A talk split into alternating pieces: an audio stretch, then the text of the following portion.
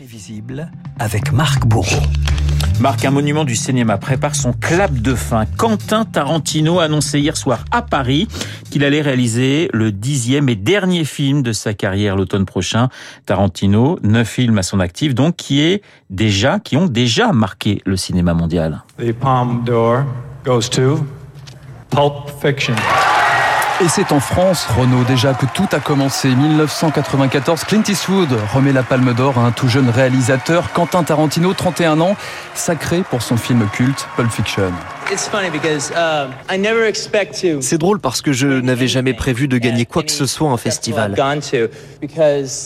Parce que je ne fais pas des films qui font l'unanimité.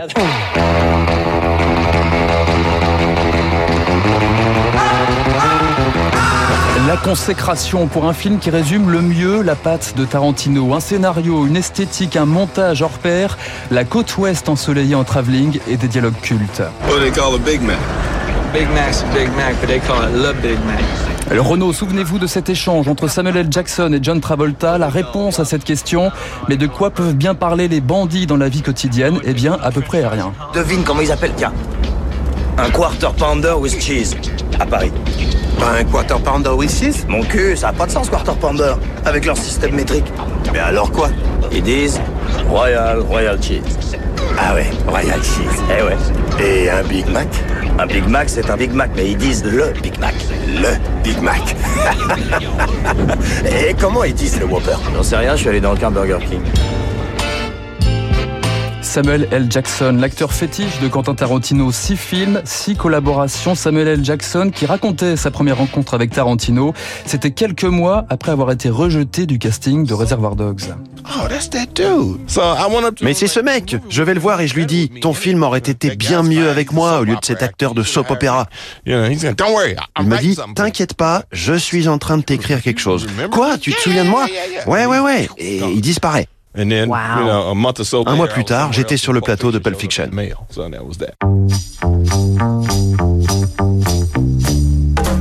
Tarantino, un amoureux des acteurs, comme ces hommes costards, lunettes noires, marchant au ralenti en ouverture de Reservoir Dogs, Harvey Keitel, Tim Roth, Steve Buscemi, qui s'ajoute à Uma Thurman, DiCaprio, Brad Pitt, Bruce Willis un peu plus tard.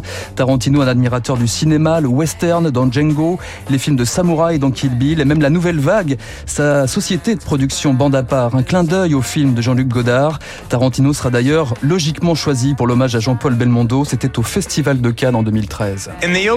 Dans la scène d'ouverture d'À bout de souffle de Jean-Luc Godard, on peut voir un jeune acteur devant un poster d'Humphrey Bogart. Ce jeune homme, c'était Jean-Paul Belmondo. Belmondo, ce n'est pas juste le nom d'une star, c'est un verbe. Il signifie la super coolness. that is what the name Belmondo means. Voilà, Tarantino, dans son style toujours, hein, qui a un don. Belmondo. Belmondo, il a un don, Tarantino, c'est celui Ouais. de ressusciter Ah, les vrai. comédiens. John Travolta dans Pulp Fiction ou encore l'ancienne égérie de la Black Exploitation, l'actrice Pam Grier. Ray, vous vous rappelez, vous aviez dit que vous espériez le trouver avant qu'il me trouve. Vous avez réussi. Merci. Pam Grier dans le rôle titre dans Jackie Brown, un rôle auquel elle ne croyait pas au départ. Je ne l'ai pas appelé tout de suite pour lui dire à quel point son script était bon. J'avais trop peur qu'il me dise Je voulais juste ton avis, savoir si tu allais aimer. Je ne voulais pas avoir le cœur brisé par une si belle opportunité. Des acteurs, des scénarii, des scènes cultes, une recette made in Tarantino dont parlait le réalisateur il y a quelques années. Quand un film sort, il doit vous faire sortir de chez vous. Vous y allez peut-être seul, pour un rendez-vous galant, avec votre femme, peu importe. Vous vous asseyez et vous vivez un moment avec des étrangers à l'écran. Et pour que ce soit un bon moment, le film doit rester dans votre esprit. Et la clé, c'est de créer des images indélébiles. You'll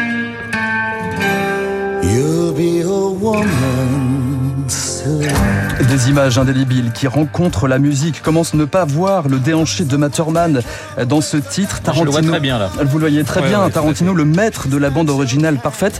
Vous allez voir une autre scène, Renaud.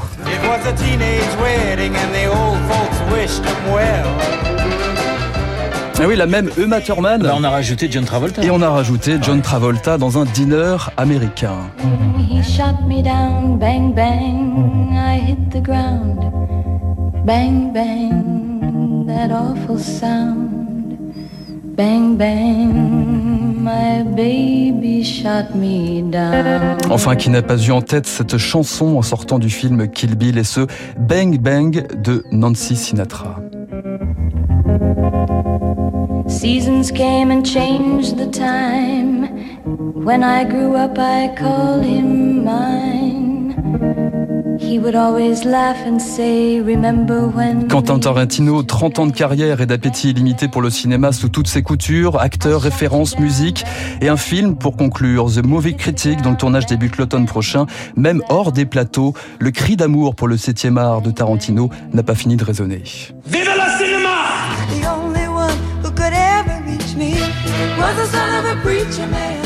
The only boy who could ever teach me was the son of a preacher man. Yes, he was.